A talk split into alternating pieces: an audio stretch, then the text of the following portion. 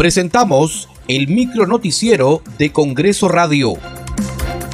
¿Cómo están? Les saluda Danitza Palomino. Hoy es lunes 15 de agosto del 2022. Estas son las principales noticias del Parlamento Nacional.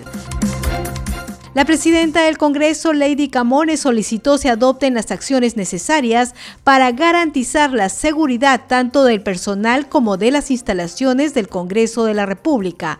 En carta dirigida al presidente de la República, Pedro Castillo, la titular del legislativo manifestó su profunda preocupación y disconformidad por las declaraciones del jefe de Estado y del titular de la presidencia del Consejo de Ministros, quienes han convocado a marchas que podrían originar daños a la propiedad pública y privada además de constituir un intento de quebrantar el orden democrático.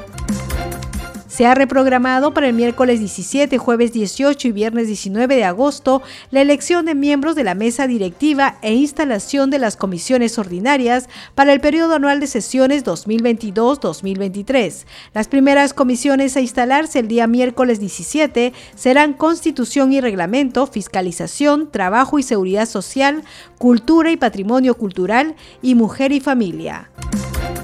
En otras noticias, la presidenta del Congreso de la República, Lady Camones, se comprometió a realizar un pleno temático donde se debatirá y votará propuestas legislativas en favor del sector agrario que viene atravesando dificultades a consecuencia del desabastecimiento de fertilizantes y otras deficiencias. Así lo señaló en la reunión de trabajo que sostuvo con representantes gremiales. Si queremos un país desarrollado, un país que genere de repente empleo, reactivación económica, que mejore económicamente, siempre hemos debido mirar al agro, siempre.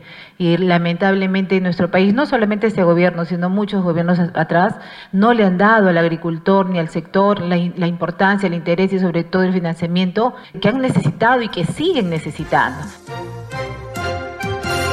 Asimismo, la titular del legislativo, Lady Camones, acompañada de la segunda vicepresidenta del Parlamento, congresista Digna Calle, recibió en Palacio Legislativo al ministro de Economía y Finanzas, Kurt Burneo. El encuentro se dio en el marco de las reuniones que el titular del MEF viene desarrollando con distintos sectores. Muchas gracias por acompañarnos en esta edición. Nos reencontramos mañana.